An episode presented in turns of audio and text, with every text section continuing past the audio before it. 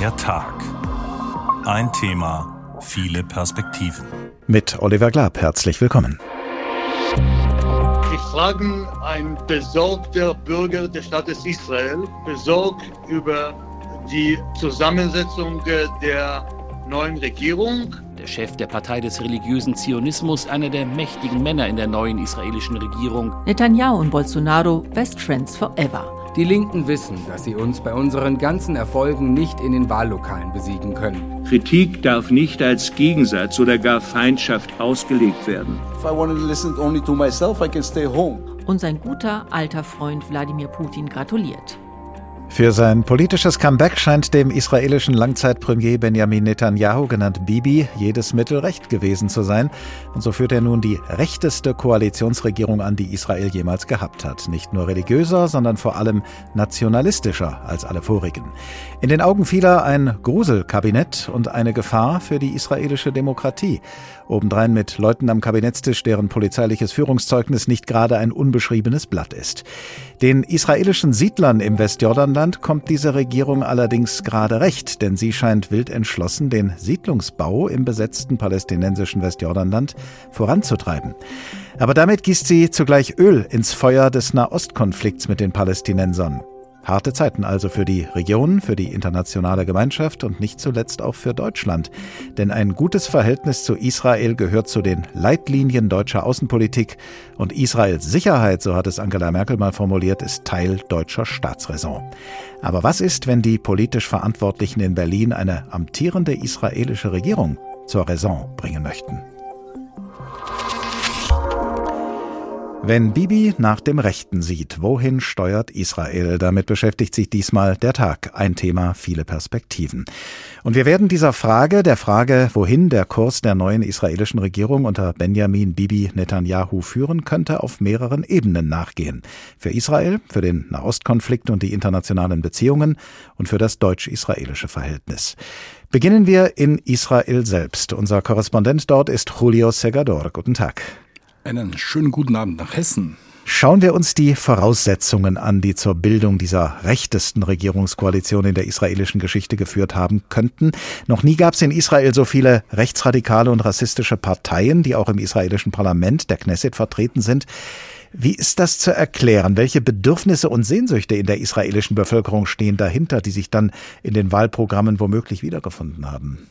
Ja, das ist die Frage, die sich natürlich viele Menschen hier in Israel, aber auch natürlich im Ausland gestellt haben nach diesem 1. November, nach der Parlamentswahl. Fakt ist, Sie haben es ja gesagt, äh, die Regierung oder die Parlamentsmehrheit, die sich da gebildet hat, die ist so rechts und so religiös wie noch nie.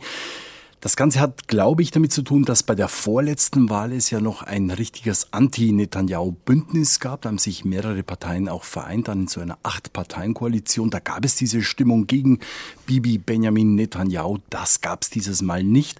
Also insofern war da ein Faktor schon nicht mehr gegeben. Und dann ist es, man muss es auch ganz offen sagen, dass die israelische, israelische Gesellschaft natürlich weiter nach rechts gerückt ist. Und das ist ein Phänomen, ich würde fast sagen sogar, es ist ein europäischer Zeit. Zeitgeist. Wir haben dies, diese Entwicklung ja in Schweden, wir haben sie in, in Italien, in Ungarn, in Polen und da macht jetzt Israel wohl keine Ausnahme. Die vorige Regierung unter dem liberalen Ministerpräsidenten Yair Lapid war ja eine der wenigen Regierungen des letzten Jahrzehnts ohne Netanyahu an der Spitze und die erste mit arabischer Beteiligung. Warum hat diese Koalition am Ende nicht punkten können? Weil sie zu unterschiedlich war, weil da vieles äh, mit dabei war, was eigentlich nicht zusammengepasst hat. Und man hatte sich ja damals wirklich auf diesen kleinsten, aber doch dann sehr großen Nenner geeinigt, nämlich wir sind eine Koalition gegen Benjamin Netanyahu. Das war eigentlich so die Legitimität, die diese äh, Koalition auch hatte. Inhaltlich hat sie nicht viel geschafft, das muss man ganz offen sagen. Zunächst unter dem Premierminister Naftali Bennett, der ja eine Siedlerpartei früher angeführt hat.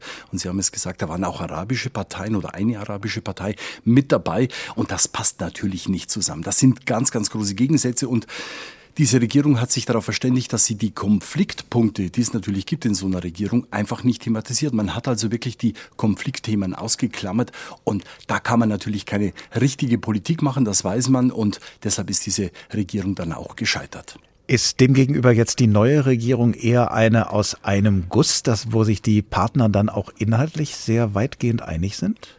Nein, das ist sie nicht. Und äh, da haben sich verschiedene Elemente gefunden, die eigentlich sehr, sehr unterschiedlich sind. Äh, religiöse Parteien, äh, rechtsnationale Parteien, die haben alle ihre Spezialthemen und die haben sie auch in den Koalitionsverhandlungen gesetzt und zum Teil durchgesetzt. Und ja, man kann fast sagen, als liberales Element in der Mitte sitzt Benjamin Netanyahu mit seiner Likud-Partei. Äh, da muss man in der Tat schmunzeln, denn früher galt er ja so als rechtskonservativer Hardliner und das ist jetzt nicht der Fall. Er muss in dieser Koalition sozusagen ausgleichen zwischen den sehr, sehr unterschiedlichen Bedürfnissen und Forderungen, nämlich religiösen und dann sehr nationalistischen Elementen. Und das ist nicht einfach und das wird auch nicht einfach. Und wir hatten ja heute ein Urteil vom obersten Gerichtshof und das zeigt schon, das wird ein ganz, ganz ganz schwieriger äh, Gang in dieser Regierung. Darauf werden wir im Laufe der Sendung noch eingehen. Gegen die neue Regierung hat es von Anfang an heftige Proteste gegeben. Hunderte Israelis haben vor der Knesset, dem israelischen Parlament, demonstriert mit Slogans wie Regierung der Schande oder stürzt den Diktator. Und die bisherige, jetzt ausgeschiedene Wirtschaftsministerin sagt, die Menschen fürchten sich vor der neuen Regierung. Wie nehmen Sie das denn wahr, wenn Sie in die israelische Bevölkerung insgesamt schauen? Also man muss schon sagen, dass hier die Vorbehalte gegen diese Regierung seit diesem 1. November immer größer geworden sind. Und wir hatten ja jetzt am vergangenen Wochenende hier in Tel Aviv eine Demonstration mit 80.000 Menschen.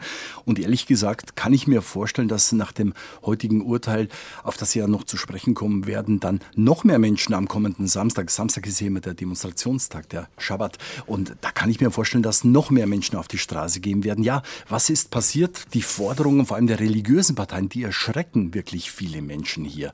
Wenn die Religiösen sagen, dass der öffentliche Personennahverkehr, der ohnehin am Schabbat schon eingeschränkt ist, noch weiter eingeschränkt werden soll, dass nicht mal Gleisbauarbeiten da stattfinden sollen, dass die Geschäfte, die wenigen, die noch offen haben am Schabbat, auch noch schließen sollen, dann erschreckt das viele Menschen und die merken, hoppla, sind wir hier und ich sage es jetzt überspitzt, auf dem Weg zu einem Gottesstaat oder sind wir das nicht? Und das bringt viele Menschen auf die Straße und ich glaube, dass wir hier das Ende noch gar nicht gesehen haben. Das Leben in Israel ist äh, jedenfalls nach unserer Wahrnehmung hier seit vielen Jahrzehnten von Konflikt zwischen Israelis und Palästinensern geprägt, überschattet könnte man vielleicht auch sagen. Wie stellt sich denn die Mehrheit der israelischen Bevölkerung eine Lösung dieses Konflikts und eine Überwindung der Gewalt in diesem Konflikt vor? Also ich glaube, dass sich eine Lösung kaum jemand vorstellen kann. Also von der viel zitierten Zwei-Staaten-Lösung, an die glaubt ohnehin keiner mehr. Und zwar weder auf israelischer Seite noch auf palästinensischer Seite. Die Menschen, die haben sich so in dieser Nische mit dem Status quo so ein bisschen eingefunden. Ja? Und man hofft immer, dass äh, die äh, Anschläge und die Dinge, die früher auch als Intifada vor Jahren zu sehen waren, dass das verhindert wird und dann setzt man auf einen starken Sicherheitsstaat. Aber ich glaube, perspektivisch perspektivisch hat man dieses Thema ausgeklammert. Kein Mensch kann sich im Grunde vorstellen, wie soll es eigentlich weitergehen. Und tagtäglich werden hier Fakten geschaffen, die eigentlich dieses Zusammenleben zwischen der arabischen Bevölkerung in der Region und den Israelis erschweren. Stichwort Siedlungsbau.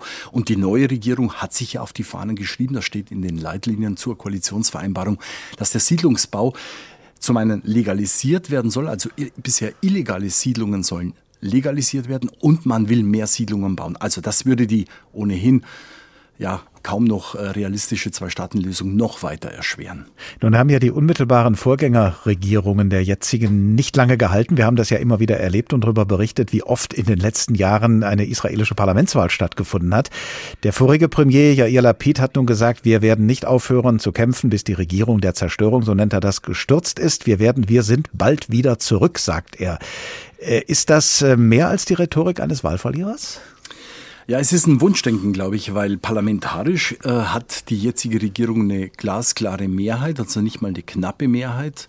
Ähm, und ich glaube, er setzt jetzt auch auf die außerparlamentarische Opposition. Also er war ja am vergangenen Wochenende einer der Redner bei dieser Großdemonstration in Tel Aviv und er versucht jetzt auch die Menschen zu mobilisieren. Er ist sehr, sehr aktiv in Social Media und versucht über diesen Weg, also nicht unbedingt im Parlament, hier die Menschen zu mobilisieren. Das ist seine Hoffnung, dass irgendwann möglicherweise eine Netanyahu einknickt äh, aufgrund der Proteste in der Gesellschaft und dass er sich dann andere Koalitionspartner gemäßigtere sucht. Also das ist die Hoffnung, glaube ich, von Lapid.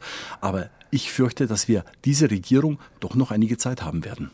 Allerdings hält ja eine Koalitionsregierung nur so lange, wie ihre Partner auch zusammenhalten. Äh, Sie haben eben gesagt, Netanyahu und seine Partei, seine Likud-Partei sind so das liberale Korrektiv geworden plötzlich. Äh, Gibt es denn für Netanyahu und den Likud eine rote Linie, die Sie gegenüber den Koalitionspartnern ziehen?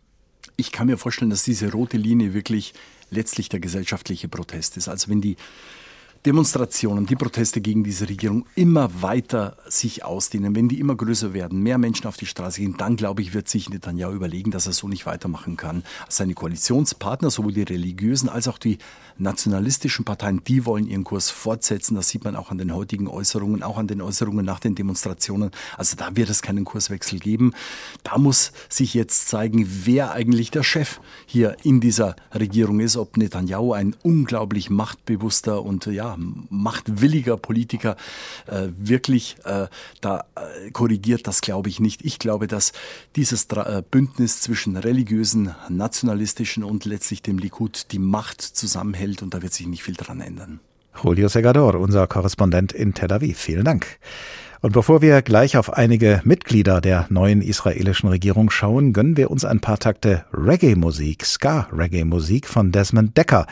Natürlich wegen des Textes, denn es geht um Poor Israelites, arme Israeliten.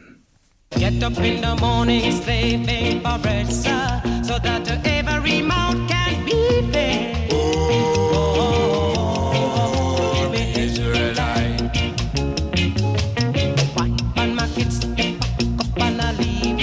Darling, she said I was yours to receive.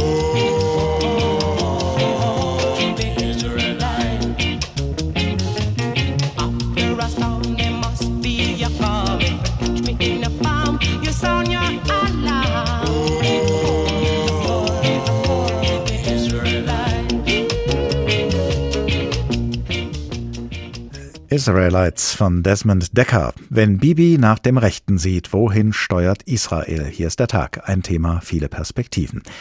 Und jetzt erfahren wir, aus welcher Perspektive der neue israelische Minister für nationale Sicherheit auf den Tempelberg in Jerusalem schaut. Der Minister heißt Itamar Ben-Gvir, ist zugleich Vorsitzender der Partei Jüdische Stärke und vor etwa 14 Tagen, kurz nachdem er zum Minister ernannt worden war, hat er den Tempelberg besucht und betreten was ein derartiger Schritt politisch bedeutet und welche Reaktionen er in diesem Fall ausgelöst hat, das hören wir jetzt nochmal in dem Bericht, den unsere Korrespondentin Bettina Meyer uns an diesem Tag übermittelt hat. Den Blick zu Boden gesenkt an der Seite eines Rabbiners, umringt von jüdischen Aktivisten und Polizisten. So schlendert Itamar Ben-Gvir, der neue israelische Minister für nationale Sicherheit, über den Tempelberg in Jerusalem. Der Besuch ist eine Provokation an einem der heiligsten Orte für Muslime, Juden und Christen. Gleichzeitig ist es eine der ersten Amtshandlungen des rechtsextremen Politikers, der mit der neuen Ministerrolle kokettiert. Er richtet eine Nachricht an die extremistische Hamas im Gazastreifen. Die hatte vor einer Explosion Explosion gewarnt, sollte sich Ben Gwir am Tempelberg sehen lassen. Die Regierung Israels wird vor einer Organisation von Mördern, vor einer Terrororganisation nicht kapitulieren. Der Tempelberg ist der wichtigste Ort für das jüdische Volk. Er steht allen offen. Muslime und Christen besuchen ihn, aber auch Juden. In einer Regierung, der ich angehöre, wird es keine rassistische Ausgrenzung geben. Juden werden den Tempelberg besuchen. Der einst wegen rassistischer Hetze verurteilte Politiker fordert einen besseren Zugang für jüdische Gläubige zum Heiligtum, das für Muslime nach Mekka und Medina als drittheiligste Stätte gilt, aber auch für Juden von zentraler Bedeutung ist. Laut muslimischen und israelischen Vorschriften dürfen Juden auf dem Tempelberg in unmittelbarer Nähe zur Al-Aqsa-Moschee nicht beten. Auch wenn Ben Gwir Augenzeugen zufolge nicht gebetet hat, stiftet der Besuch Unruhe. Die Antwort der extremistischen Hamas folgte prompt. Sprecher Hasem Kassem.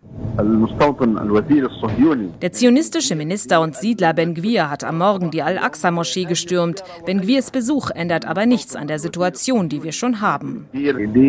Führende Vertreter der palästinensischen Autonomiebehörde nannten Ben Gwirs Auftritt eine beispiellose Provokation, die zur Eskalation führen könne. Für die werde der neue Regierungschef Benjamin Netanyahu verantwortlich gemacht werden, so die Behörde. Erst am Abend äußerte sich das Büro von Benjamin Netanyahu schriftlich zu der Angelegenheit. Netanyahu wolle am Status des Tempelbergs nichts verändern. Unter dem derzeitigen Status quo hätten Minister immer wieder den Tempelberg besucht. Es stimme nicht, dass es Änderungen am Status des Tempelbergs gegeben habe. In einer Kabinettssitzung sagte Netanyahu, unsere Regierung ist anders und wird sich anders verhalten. Den Auftritt Ben Gvirs sprach er aber nicht direkt an. Er fügte hinzu, wir sind fest entschlossen, die friedlichen Beziehungen Israels mit sechs arabischen Staaten zu vertiefen und ihnen historische neue Abkommen mit weiteren arabischen Ländern hinzuzufügen. Allerdings dürfte der Affront am Tempelberg eher das Gegenteil bewirken. So hagelte es Kritik unter anderem aus Ägypten, Katar, Saudi-Arabien, den Vereinigten Arabischen Emiraten und Jordanien. Der Besuch Ben Gwirs auf dem Tempelberg sei ein eklatanter Verstoß gegen internationales Recht, so das jordanische Außenministerium. Jordanien verwaltet die heilige Stätte in Jerusalem. Soweit also der Bericht unserer Israel-Korrespondentin Bettina Meyer an dem Tag, als Itamar Ben-Gvir, der neue israelische Minister für nationale Sicherheit, den Tempelberg in Jerusalem besucht hat. Schauen wir jetzt genauer auf ihn und einige andere Mitglieder der neuen Koalitionsregierung unter Benjamin Netanyahu. Gemeinsam mit Dr. Peter Lintel. Er forscht bei der Stiftung Wissenschaft und Politik, unter anderem zur israelischen Innenpolitik. Guten Tag. Hallo, ich grüße Sie. Vor allem zwei Minister in der neuen israelischen Regierung haben bislang Aufmerksamkeit erregt, zwei Koalitionspartner von Netanyahu. Der eine ist eben Itamar Ben-Gvir von der Partei Jüdische Stärke, der Minister für nationale Sicherheit. Ihm untersteht die Grenzpolizei, die nun von der übrigen Polizei losgelöst ist. Und der andere ist Bezalel Smotrich, Vorsitzender der Partei Religiöser Zionismus. Er ist der neue Finanzminister und zugleich im Verteidigungsministerium zuständig für zivile Angelegenheiten des Westjordanlandes. Wie viel Macht haben diese beiden jetzt in der israelischen Politik und was werden sie voraussichtlich damit anfangen? Naja, letztlich muss es sich erst noch zeigen, wie viel Macht äh, die beiden wirklich ausüben werden können. Was man aber jetzt schon gesehen hat, dass sie sich in den Koalitionsverhandlungen relativ viel herausbedungen haben und damit sehr erfolgreich waren. Ähm, also dass sie tatsächlich ähm, strategisch wichtige Posten ähm, und Te Teile von Posten, die für die Verwaltung und die Kontrolle des Westjordanlands und der Palästinenser zuständig sind, ist bemerkenswert. Auch vor dem Hintergrund, dass sie so radikale Figuren sind und unter anderem eben auch ähm, in ihren Parteiprogrammen geschrieben haben, dass sie die Palästinenser am liebsten aus dem Westjordanland vertreiben wollen. Also sie sagen nicht, sie sagen nicht vertreiben, sondern einen Transfer machen wollen. Aber das ist natürlich bemerkenswert, dass sie jetzt wesentliche Teile von äh, ziviler Administration äh, in Kooperation mit den Palästinensern oder auch Teile der Polizeibehörden, die mit den Palästinensern zu tun haben, ähm, unter ihrer Kontrolle haben. Das heißt, ähm, ähm, zwei Personen, die in der Vergangenheit bereits provoziert haben und auch die Provokation und manchmal muss man sich auch fragen, die Eskalation ähm, suchen, haben jetzt ähm, sehr weitgehende Kompetenzen und das verspricht natürlich nichts Gutes, was die weitere ähm, was, die weiteren, was den weiteren Verlauf des Konflikts betrifft. Es deutet eher an eine relativ starke Eskalation hin. Viele befürchten ja durch die Ernennung dieser beiden und durch den Zuschnitt äh, ihrer Ministerien, ihrer Portfolios, dass Israel so ganz allmählich zum Polizeistaat äh, werden könnte. Sehen Sie diese Gefahr auch? Polizeistaat ist natürlich jetzt äh, ein großes Wort, aber trotzdem ist es bemerkenswert, was wir bisher gesehen haben. Also es wurde ja angekündigt, dass insbesondere die ähm, arabischen Israelis und auch die Palästinenser ähm, stärker kontrolliert, stärker in die Schranken gewiesen werden sollen, unter anderem unter dem Label äh, des Kampfs gegen, gegen Verbrechen. Aber was wir auch schon gesehen haben, war, dass die israelische Opposition ins Fadenkreuz gekommen ist dass quasi gesagt wurde, dass stärkere Maßnahmen gegen Linke, gegen Protestanten äh, vorgenommen werden sollten. Und einer ähm, aus der Partei von, Bezalel, äh, von, von äh, Itamar Ben-Gvir hat sogar gefordert, dass man die Oppositionsführer wegen Hochverrat äh, ins Gefängnis stecken sollte. Das wurde zwar natürlich von allen Seiten abgelehnt, aber dennoch sehen wir hier natürlich schon in relativ kurzer Zeit eine relativ starke Zuspitzung ähm, eines innerisraelischen Konflikts. Ein weiterer Minister im neuen Kabinett, nämlich äh, der Innen- und Gesundheitsminister Arye Deri von der ultraorthodoxen Schass-Partei, hatte bis, hätte bis vor kurzem gar nicht Minister werden dürfen, weil er wegen Steuerhinterziehung verurteilt ist, allerdings auf Bewährung. Und deshalb wurde schnell noch ein Gesetz verabschiedet, nachdem auch Verurteilte ins Kabinett dürfen, sofern keine Freiheitsstrafe gegen sie verhängt wurde. Heute nun, und das hat Julio Segador, unser Korrespondent in Tel Aviv ja eben schon erwähnt, hat das oberste Gericht die Ernennung Deris für ungültig erklärt. Was meinen Sie, wie wird das weitergehen? Das hat sehr viel Konfliktpotenzial. Man muss das, äh, man muss auch dieses Urteil in einem größeren Kontext sehen, nämlich, ähm, dass ja diese Regierung überhaupt den Justizapparat und den obersten Gerichtshof in ihre Schranken weisen wird, oder Schranken weisen will zunächst einmal. Ähm, und dieses Urteil des obersten Gerichtshofs wird sicherlich zu einer weiteren Eskalation beitragen, weil Ayideri durchaus eine Schlüsselposition in dieser Regierung innehat. Er ist einer der größten Vertrauten außerhalb des Likuds von Netanyahu. Er ist zum ersten Mal, oder Netanyahu hat zum ersten Mal einen stellvertretenden Premier seit vielen, vielen Jahren ernannt und das ist Ayideri. Von daher stellt das die Koalition ähm, in ihrer Homogenität war eine Herausforderung. Die Schass-Abgeordneten haben schon gesagt, ohne Ayederi wird es keine Koalition geben. Und es wird weiterhin ähm, die, den Konflikt zwischen der neuen Regierung und dem obersten Gerichtshof vorantreiben, so wie es ähm, ja auch der Justizminister Levin schon abgezeichnet hat. Also es soll zukünftig eine weitgehende Entmachtung äh, des obersten Gerichtshofs geben. Und das werden wir meines Erachtens in den nächsten Wochen oder diesen Konflikt werden wir in den nächsten Wochen auf uns zukommen sehen. Diese Entmachtung äh, der Gestalt, dass äh, das Parlament künftig mit einfacher Mehrheit Entscheidungen des obersten Gerichts revidieren können soll. Der Justizminister sagt zur Begründung, die Demokratie sei in Gefahr, wenn, Zitat, nicht gewählte Leute für uns entscheiden. Wie wird das denn, wird das denn tatsächlich so beschlossen werden nach Ihrer Ansicht und wenn ja, mit welchen Folgen? Gut, ob das genauso beschlossen werden wird, muss man sehen. Aber die Regierung ist natürlich gewillt, das zu machen. Ähm, also sie will, ähm, dass das Parlament die Urteile des obersten Gerichtshofs ähm, im Normenkontrollverfahren überstimmen kann. Äh, sie will neue Richter ernennen, äh, mittelfristig. Das heißt, letztlich, und das ist die Besonderheit in Israel, wird es kaum mehr Schranken äh, für das Parlament geben. Also es soll eine majoritäre ähm, eine Major ein, ein, majoritäres politisches System geben, weil der oberste Gerichtshof ist der einzige, die einzige Institution, die tatsächlich eine Funktion von Checks and Balances einnimmt. Ähm, was meinen Sie, warum hat Netanyahu sich äh, überhaupt auf diese Schiene begeben? Äh, das ist ja wahrscheinlich Einfluss der, der seiner rechten Koalitionspartner, denn er ist ja schon so lange Premier, dass wenn er das selber für richtig gehalten hätte, er das ja schon längst hätte machen können. Warum lässt er sich darauf ein, äh, auf diese Weise das oberste Gericht zumindest versuchsweise einzuschränken? Hier gibt es zwei Gründe. Ähm, der eine ist tatsächlich, dass ähm, seine Partei äh, Netanyahu hier schon lange rechts überholt hat. Die wollen diese ähm, Schritte schon länger machen, also schon seit Anfang der 2010er Jahre. Netanyahu war in der Tat immer dagegen.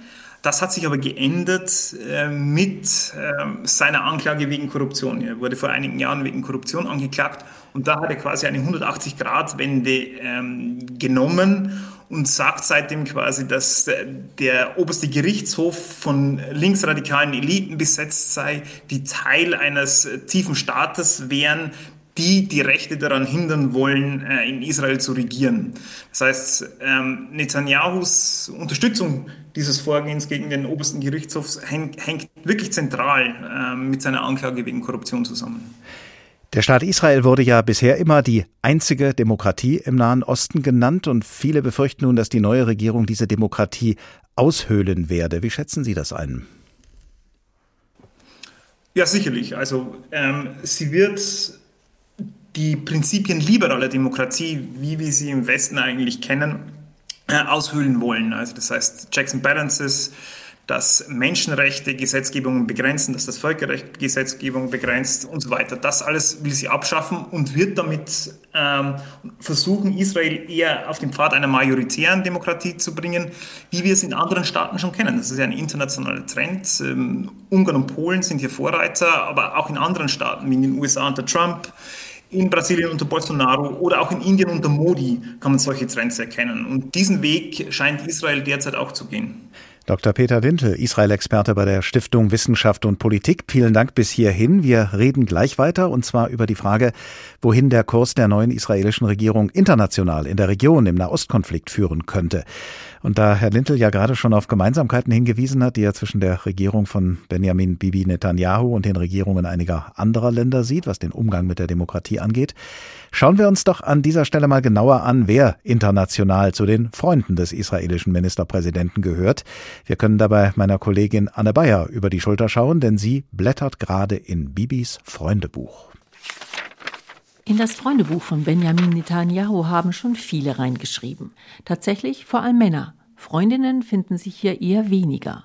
Was auch auffällt, es ist wirklich schön bunt. Zwar nicht mit Bildern, aber dafür mit ganz vielen Fahnen. Angefangen mit Stars and Stripes. Reingeklebt von seinem guten Freund Donald Trump. Damals, 2019, als Netanyahu in den Flieger stieg, freute er sich schon auf das Treffen mit dem damaligen US-Präsidenten. So eine Beziehung zwischen einem israelischen Premier und einem US-Präsidenten gab es noch nie. Das ist ein sehr, sehr großer Vorteil für den Staat Israel und es ist wichtig, dass wir ihn weiter nutzen können. Blättern wir noch ein paar Seiten vor und da grinst einem ein anderer Bekannter entgegen, diesmal auf rot-weiß-grünem Hintergrund, den ungarischen Nationalfarben. Viktor Orban, ungarischer Premier, bei seinem Besuch 2017 in Jerusalem von Netanyahu herzlich und mit einem Schulterklopfen empfangen. Zwei Männer, die sich gut verstehen, vereint in der Liebe zu Trump und vereint in der Abneigung einer liberalen Flüchtlingspolitik als auch der EU. Die Basis ihrer Freundschaft Nationalismus, so Orban. Die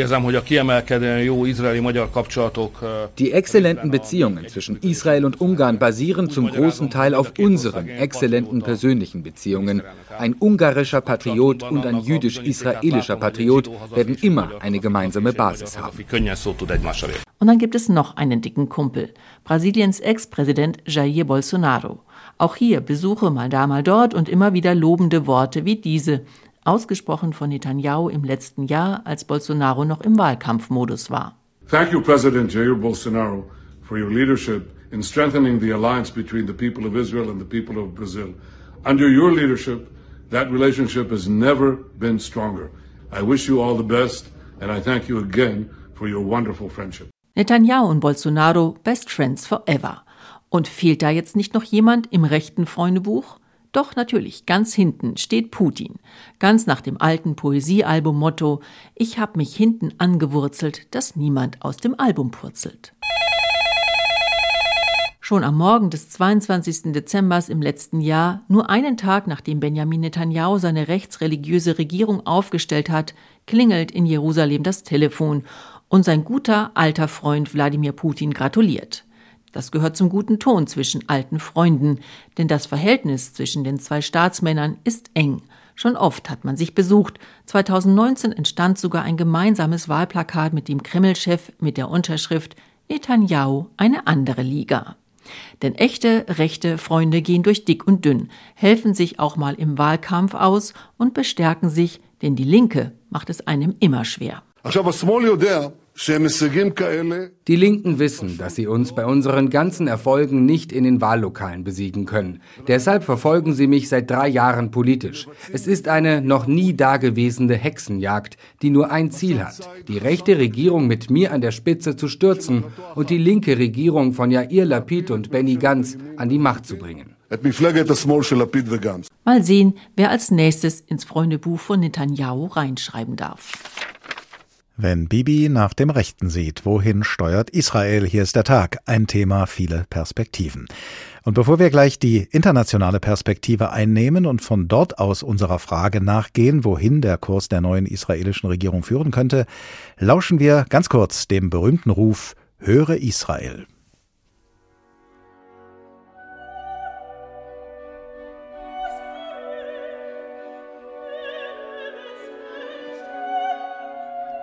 Der Komponist Felix Mendelssohn hat diese Verse aus einem der wichtigsten Gebete des Judentums vertont. Und hören sollen diese Worte übrigens dem Text zufolge der Knecht, der unter den Tyrannen ist. Kommen wir zurück zur neuen israelischen Regierung und wenden wir uns jetzt den Menschen in Israel zu, die gern gehört haben und hören, was diese Regierung angekündigt hat. Besuchen wir gemeinsam mit unserem Korrespondenten Jan-Christoph Kitzler einige Siedlerfamilien im Westjordanland.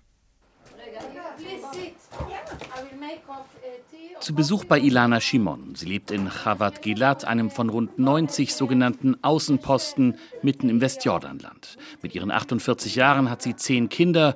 Ihr Haus, eher eine Hütte, ist ärmlich. Und dennoch sagt sie, sie sei glücklich. Dieser Ort ist derzeit selbst nach israelischem Recht illegal, aber Chavat Gilad blüht, sagt Ilana. Wir haben hier mit einer Familie angefangen. Heute sind wir fast 80 Familien. Man sieht also, dass der Ort größer wird, was bedeutet, dass die Regierungen uns bisher nicht gestört haben. Wenn sie können, helfen sie uns sogar. Die Regierung, die jetzt gewählt wurde, ist eine rechte Regierung. Für mich persönlich war das Wahlergebnis eine große Botschaft für uns, für das Volk Israels und für das Land Israel.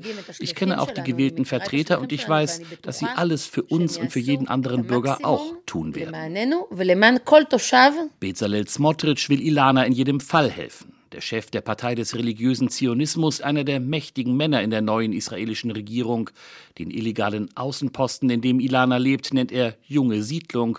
Das von Israel völkerrechtswidrig besetzte Westjordanland ist für ihn wie für alle Siedler einfach nur Samaria und Judäa und damit Teil Israels.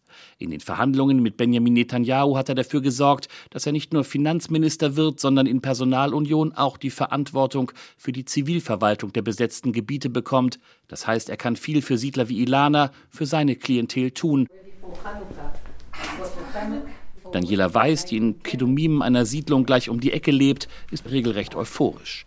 Die 78-Jährige ist eine wichtige Figur in der Siedlerbewegung. 1975 kam sie nach Kedumim mit zwei Kindern und ein paar Zelten. Inzwischen steht hier ein großes Dorf mit hübschen Häusern. Daniela Weiß hält es für ihren göttlichen Auftrag, das Land zu besiedeln. Deshalb hat sie eine Bewegung gegründet mit dem Ziel, immer mehr Siedlungen und Außenposten zu bauen. Rund eine halbe Million Siedler leben inzwischen im Westjordanland. Die arabische Bevölkerung dort sei nicht ihr Problem, sagt Daniela Weiß. Den Rechtsruck nach der Parlamentswahl hält sie für nichts weniger als eine Revolution, aber sie ist misstrauisch, was die Versprechen der Politik angeht. Andererseits, sie hat Erfahrung im Schaffen von Fakten. I can give testimony that it is definitely ich kann bezeugen, dass es definitiv hier in Israel wahr ist, dass die Fakten dem Recht vorausgehen. Es gibt Fakten vor Ort und dann passen sich die Gesetze an die Situation an. Das ist definitiv wahr. Und das könnte jetzt wieder passieren, wenn die neue Regierung Dutzende Außenposten legalisiert. Für die Siedler sind das gute Zeiten, für den Frieden in Nahost wohl eher nicht sagt unser Korrespondent Jan-Christoph Kitzler. Fakten gehen dem Recht voraus. So sehen, so erleben und so betreiben es offenbar viele israelische Siedler im Westjordanland. In der Koalitionsvereinbarung der neuen Regierung steht nun unter anderem, Zitat, das jüdische Volk hat ein exklusives und unbestreitbares Recht auf alle Teile des Landes Israel und die Regierung wird die Besiedlung in allen Teilen des Landes fördern. Verbunden sind wir immer noch mit Dr. Peter Lintel, Israel-Experte der Stiftung Wissenschaft und Politik. Herr Lintel, steckt in dieser Koalitionsvereinbarung eine neue Qualität? Ja, in jedem Fall. Ich glaube, das muss aber auch erstmal in Deutschland ankommen. Äh, wir müssen, äh, die Zwei-Staaten-Lösung ist schon seit geraumer Zeit aus unterschiedlichen Gründen unwahrscheinlich, aber mit dieser ähm, Regierung kann man derzeit nicht mehr über eine Zwei-Staaten-Lösung reden. Es geht vielmehr darum, dass dieser Konflikt entschieden werden soll oder zumindest die Weichen dahingehend entschieden werden soll, dass das Westjordanland nie wieder zurückgegeben wird, ähm, dass Siedlungen permanent bleiben, dass sie stärker ins israelische System integriert werden, also dass Vorentscheidungen im Konflikt geschaffen werden und damit Fakten geschaffen. Das, äh, also Fakten geschaffen dahingehend, dass es dort nie einen palästinensischen Staat geben wird. Und die Absicht, das wirklich auch umzusetzen, und das hat diese Regierung vor, ähm, das ist definitiv eine neue Qualität. Was wird jetzt konkret auf der Grundlage dieser Koalitionsvereinbarung passieren nach Ihrer Ansicht und welche Folgen wird das dann in der gesamten Region haben?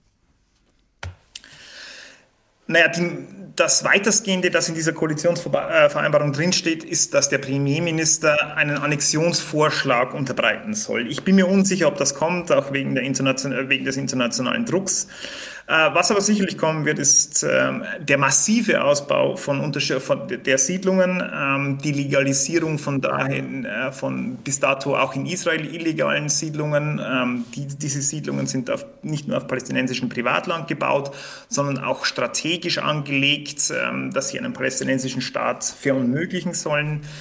Ähm, es wird Räumungen geben von Palästinensern in C, also in, in Teilen, in, es wird verschiedene Räumungen von palästinensischen Dörfern geben, die keine, oder Bauten geben, die keine Baugenehmigungen aus israelischer Sicht hatten.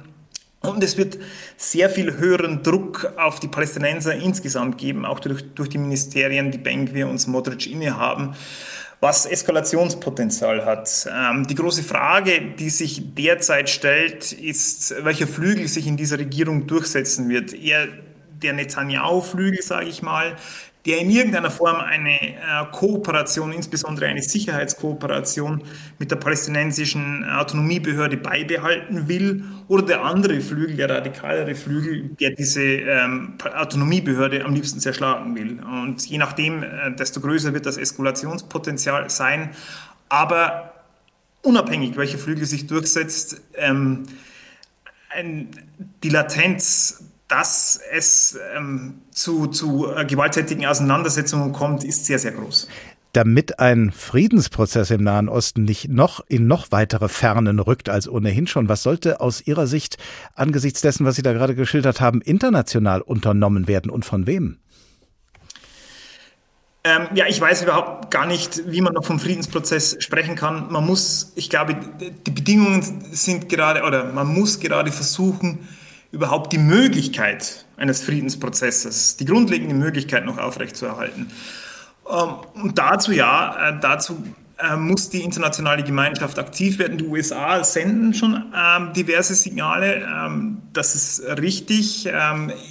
auch die, man muss auch die arabischen, nicht nur die Nachbarstaaten, Jordanien und Ägypten an Bord holen, sondern am besten auch die Golfstaaten, idealiter auch Saudi-Arabien, aber das ist unglaublich, dass das gelingen wird. Und natürlich müssen, sie auch die, müssen sich auch die Europäer und die Deutschen ähm, auf ein Szenario einstellen ähm, oder Signale senden und auch Druck ausüben auf Israel, ähm, dass es gewisse ja, rote Linien gibt, dass sie erwarten, dass das Völkerrecht eingehalten wird ähm, und eben, dass die Möglichkeit einer friedlichen Konfliktbeilegung ähm, von Israel erwartet wird. Ähm, ich glaube nicht, dass die israelische Regierung das äh, gutieren wird. Ich glaube nicht, dass sie sich daran halten wird, aber dennoch sollte es die Politik sein, die die internationale Gemeinschaft leitet. Gerade während wir hier miteinander reden, wird ja der nationale Sicherheitsberater der US-Regierung, Jake Sullivan, in Israel erwartet, ist vielleicht auch schon eingetroffen. Morgen wird er dort Gespräche führen, auch zum Thema Nahostkonflikt und Siedlungsbau. Die USA waren ja immer ein sehr enger, aber auch keineswegs unkritischer Verbündeter Israels, mal abgesehen von der Präsidentschaft Donald Trumps, wo äh, das äh, Unkritische dann doch sehr vorherrschte. Was für einen Einfluss, einen wie großen Einfluss hat denn die, haben denn die USA äh, überhaupt noch auf Israel, auf Netanyahu insbesondere und seine Regierung? Naja, die USA sind sicherlich der Staat weltweit, der den größten Einfluss auf Israel ausüben kann. Allein schon wegen, des, äh, wegen der Unterstützung in der Verteidigungspolitik, auch der äh, Unterstützung äh, bei den Vereinten Nationen im Sicherheitsrat. Also sicherlich die USA ähm, sind der Player, der den größten Druck auf Israel ausüben kann. Aber ähm, es ist nun mal so, dass auch für die USA Israel nicht mehr die größte Priorität in der Welt hat und ähm, in den USA stehen auch wieder Wahlen an. Es ist ein Streitthema, Sie haben es angesprochen, unter Trump gab es eine riesige äh, Israel-Unterstützung und auch die Trump-Wählerschaft ähm, steht sehr nah äh, zum größten Teil an Israel. Das heißt, auch Biden oder überhaupt die Demokraten laufen Gefahr, mit einem zu kritischen Agieren gegenüber Israel äh, unter Umständen Wählerstimmen zu verprellen. Das heißt, sie sind auch innenpolitisch nicht vollkommen frei in ihren Handeln. Ähm, aber dennoch, ich glaube, wir werden mehr Druck der USA sehen. Jetzt haben ja auch schon einige ähm, Senatsangehörige angekündigt, sie wollen sich nicht mit einzelnen äh, Ministern, mit, mit den radikalen Ministern treffen. Also ich glaube, wir werden da noch mehr sehen. Dr. Peter Lindl, Israel-Experte bei der Stiftung Wissenschaft und Politik. Vielen Dank. Wenn Bibi nach dem Rechten sieht, wohin steuert Israel? Der Tag, ein Thema, viele Perspektiven. Ja, ich denke an Israel. vergesse ich Israel,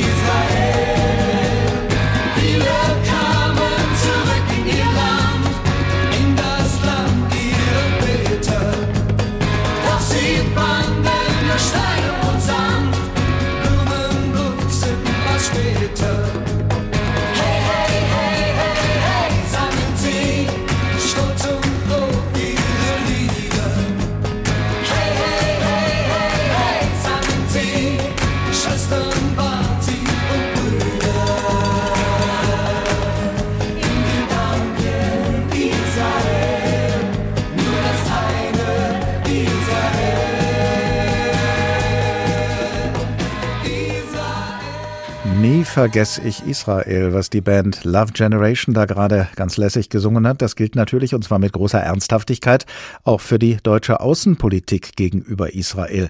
Und immer wieder stehen die politisch Verantwortlichen in Deutschland vor jener Frage, mit der mein Kollege Nikolaus Buschlüter seinen folgenden Bericht beginnt. Darf eine deutsche Bundesregierung Israel kritisieren? Eine schwierige Entscheidung, vor der viele deutsche Politiker zurückschrecken. Angesichts des Holocausts, bei dem sechs Millionen Juden vom NS-Regime systematisch ermordet wurden. Zu groß ist die Angst, dass kritische deutsche Bemerkungen für einen diplomatischen Eklat zwischen Berlin und Jerusalem sorgen könnten, vielleicht sogar für den Vorwurf von Antisemitismus. Reisen nach Israel sind deshalb für deutsche Amtsträger oft auch politische Gratwanderungen. Der damalige Bundespräsident Joachim Gauck sagte 2012 vor seiner ersten Israelreise als Staatsoberhaupt Kritik darf nicht als Gegensatz oder gar Feindschaft ausgelegt werden. Freundschaft ist manchmal sogar ernsthafter und verlässlicher wenn sie fähig ist, Kritik am Freunde zu äußern. Israels Sicherheit ist deutsche Staatsräson. Das hat 2008 die damalige Bundeskanzlerin Merkel noch einmal betont. Die Bundesrepublik setzt sich aber auch für eine Zwei-Staaten-Lösung ein, also für die Schaffung eines unabhängigen Palästinenserstaates. Ein Hindernis auf dem Weg dorthin die israelische Siedlungspolitik. Die bisherigen Bundesregierungen haben solche Bauvorhaben immer abgelehnt, sind aber in ihrer öffentlichen Wortwahl meist vorsichtig geblieben. Beim Besuch des israelischen Ministerpräsidenten Netanyahu 2012 sagte Angela Merkel, es sollten einseitige Maßnahmen äh, vermieden werden. Das führt dann auch dazu, dass in der Frage der Siedlungsfragen wir uns einig sind, dass wir uns nicht einig sind. Kritischer war wenige Jahre zuvor der damalige Bundesaußenminister Guido Westerwelle gewesen.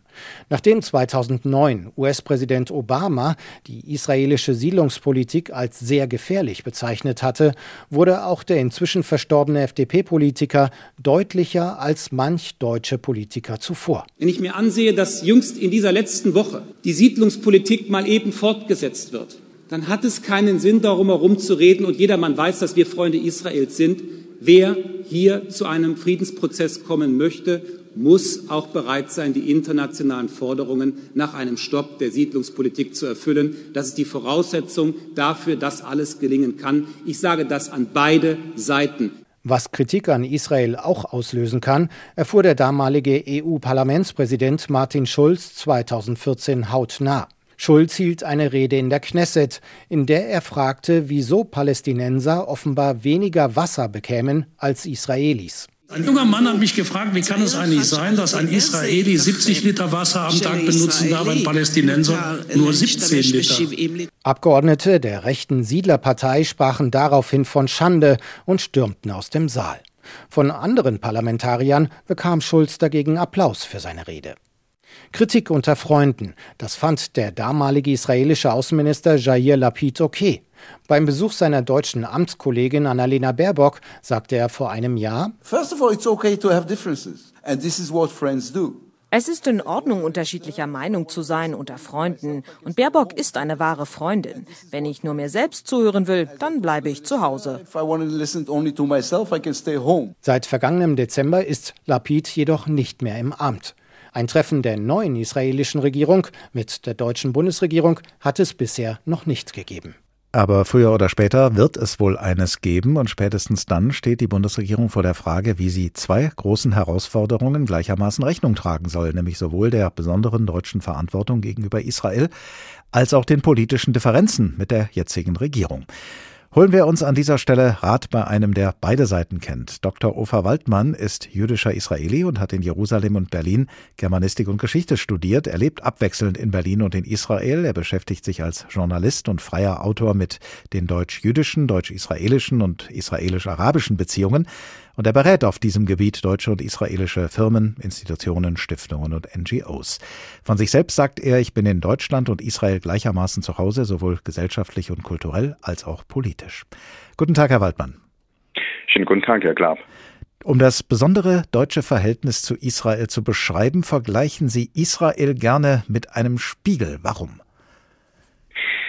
Es ist oft so, dass wenn in Deutschland über Israel geredet wird, das Gespräch eigentlich, es geht eigentlich um Deutschland selbst. Es ist so eine Art Selbstgespräch. Man redet, man tut so, als ob man über Israel redet, aber eigentlich geht es um deutsche Befindlichkeiten bezüglich der Vergangenheitsaufarbeitung, bezüglich der Bekämpfung des Antisemitismus. Ganz wichtige Ziele, ganz wichtige Themen sicherlich. Aber man redet oft an die Realität in Israel vorbei. Das merken wir vor allem jetzt.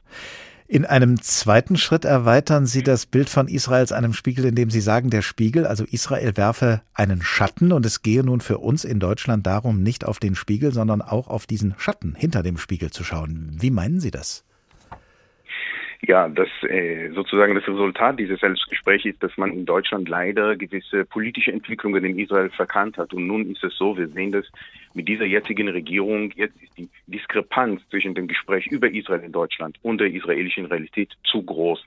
Das heißt, der Schatten, der vom israelischen Spiegel sozusagen geworfen wird, die jetzige israelische Politik, also wir haben in der Präambel des neuen Koalitionsvertrags den jüdischen Anspruch auf das gesamte Land Israel mit den besetzten Gebieten. Wir haben Koalitionsparteien, die zwei Millionen Siedlerinnen und Siedler in die besetzten Gebiete äh, hinein, äh, also besiedeln wollen.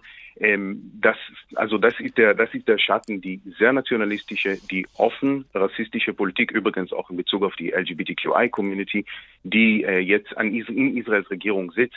Das ist der Schatten, der damit gemeint ist. Gerade an diesem Punkt kommt ja nun die für Deutschland entscheidende Frage auf den Schatten schauen, den Israel wirft. Wie Sie sagen, das ist das eine. Aber wie geht man über das Schauen hinaus mit diesem Schatten am besten um von deutscher Seite? Es ist natürlich verständlich, wieso es vor allem in Deutschland schwierig ist, über Israel zu sprechen. Ähm, das ist, es gibt die besonderen Befindlichkeiten, auch übrigens, was die jüdische Gemeinde in Deutschland angeht. Also die, der Antisemitismus ist eine wahre Gefahr, nicht nur in Deutschland, äh, aber auch in Deutschland. Deutschland hat aber eine besondere Rolle äh, bezüglich Israel, bezüglich Palästinas. Das heißt, äh, nochmal, um auf das Selbstgespräch zu kommen, es führt dazu, dass Deutschland jetzt das demokratische Lager, das um sein Leben kämpft, äh, Sie haben sicherlich die Bilder aus der Demonstration in Tel Aviv am Samstag gesehen. Das demokratische Lager in Israel kämpft jetzt um sein Leben und es braucht den deutschen äh, Beistand. Die israelische Zivilgesellschaft braucht jetzt den deutschen Beistand. Und das ist, was Deutschland machen kann. Natürlich soll Deutschland nicht mit dem erhobenen Zeigefinger Richtung Israel schauen, aber Räume in Deutschland schaffen, in denen die israelische Zivilgesellschaft, in denen Aktivistinnen und Aktivisten sich äußern können, miteinander ins Gespräch kommen können, um aus dieser Misere der jetzigen israelischen Politik zu kommen, das wäre auf jeden Fall ein wichtiger deutscher Beitrag. Diesen Weg zu beschreiten, enthebt ja die deutsche Bundesregierung nicht davon, auch äh, mit ihrem offiziellen Pendant, mit der israelischen Regierung, mit den Ministerinnen und Ministern äh, dort zusammenzukommen und sich in irgendeiner Weise zu deren Politik zu stellen, die ja eben auch diesen Siedlungs Siedlungsbau fördern will. Ähm, Im Koalitionsvertrag der Ampelregierung steht, wir fordern den Stopp des völkerrechtswidrigen Siedlungsbaus. Kommt da irgendwann der Punkt, an dem es dann nicht mehr reicht, wie Angela Merkel zu sagen, wir sind uns einig, dass wir uns nicht einig sind? Ja, das ist die große Frage. Also die Fortsetzung der Regierungskonsultationen, da wird die Bundesregierung auf einige Ministerinnen und Minister treffen, die in Deutschland eigentlich verfassungsgemäß nicht, also nicht in der Regierung sitzen dürften aufgrund ihrer offen rassistischen äh, Politik. Es wäre sicherlich sehr spannend zu sehen, wie äh, vor allem äh, Frau Baerbock äh, mit ihrem Amtskollegen und andere Ministerinnen und Minister der Bundesregierung mit ihren Amtskollegen aus Israel äh, ins Gespräch kommen. Aber wie gesagt, ich glaube, ähm, bis jetzt hat Israel immer sehr vorsichtig äh, oder mal mehr, mal weniger vorsichtig versucht, ihre Politik der Besiedlung der besetzten Gebiete fortzusetzen. Aber jetzt erleben wir tatsächlich einen Dammbruch und ich glaube, vor diesem Dammbruch wäre irgendwann die deutsche Vorsicht, womöglich womöglich äh, im Rahmen einer größeren Bewegung innerhalb der EU oder sogar durch die UNO äh, müsste Deutschland dann etwas äh, klarere, etwa klarere Worte Richtung Israel richten. Stichwort EU, die Position der Bundesregierung zum Nahostkonflikt äh, zwischen Israel und den Palästinensern ist ja im Wesentlichen auch die Position der Europäischen Union, zu der Deutschland gehört. Wäre Deutschland, gerade weil ähm, Kritik an Israel von Deutschland aus ja immer damit rechnen muss, als antisemitisch bezeichnet zu werden, wäre Deutschland gut oder eher schlecht beraten, Kritik an Israel der EU-Ebene zu überlassen, zu der Deutschland ja auch gehört? Wie gesagt, also die EU äh, hat eine enorm wichtige Rolle als der wichtige Handelspartner von Israel und so weiter und so fort. Aber auch Deutschland, vor allem Deutschland, wie gesagt, äh, als äh, der Ort, an dem die am schnellsten wachsende jüdische Gemeinde und israelische Gemeinde lebt. Äh, ein Ort, wo viele Palästinenserinnen und Palästinenser lebt.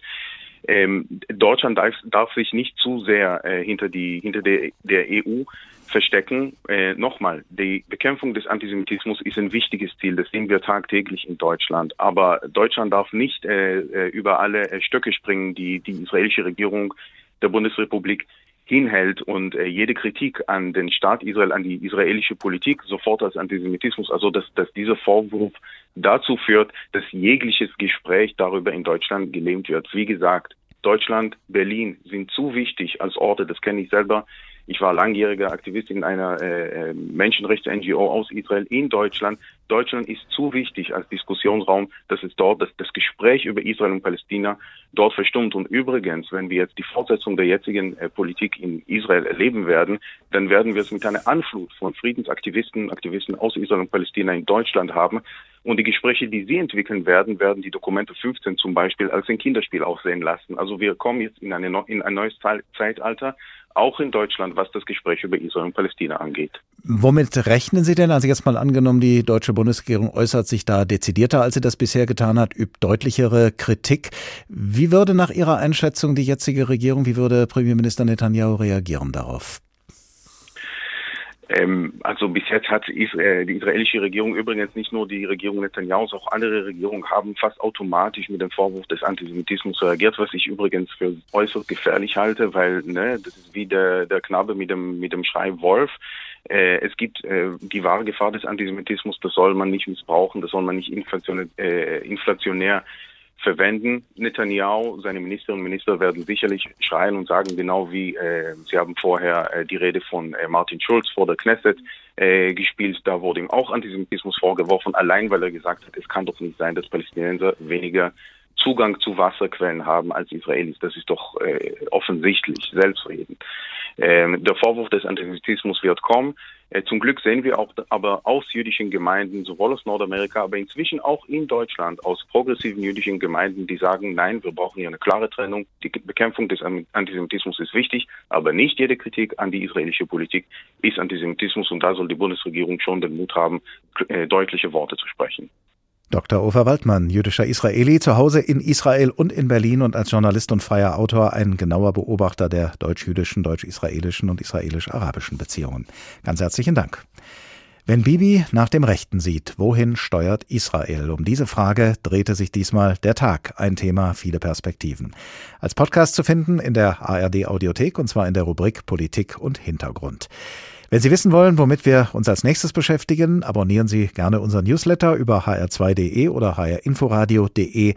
Und auf diesen Newsletter hin können Sie uns auch gerne Ihre Anmerkungen und Anregungen zukommen lassen.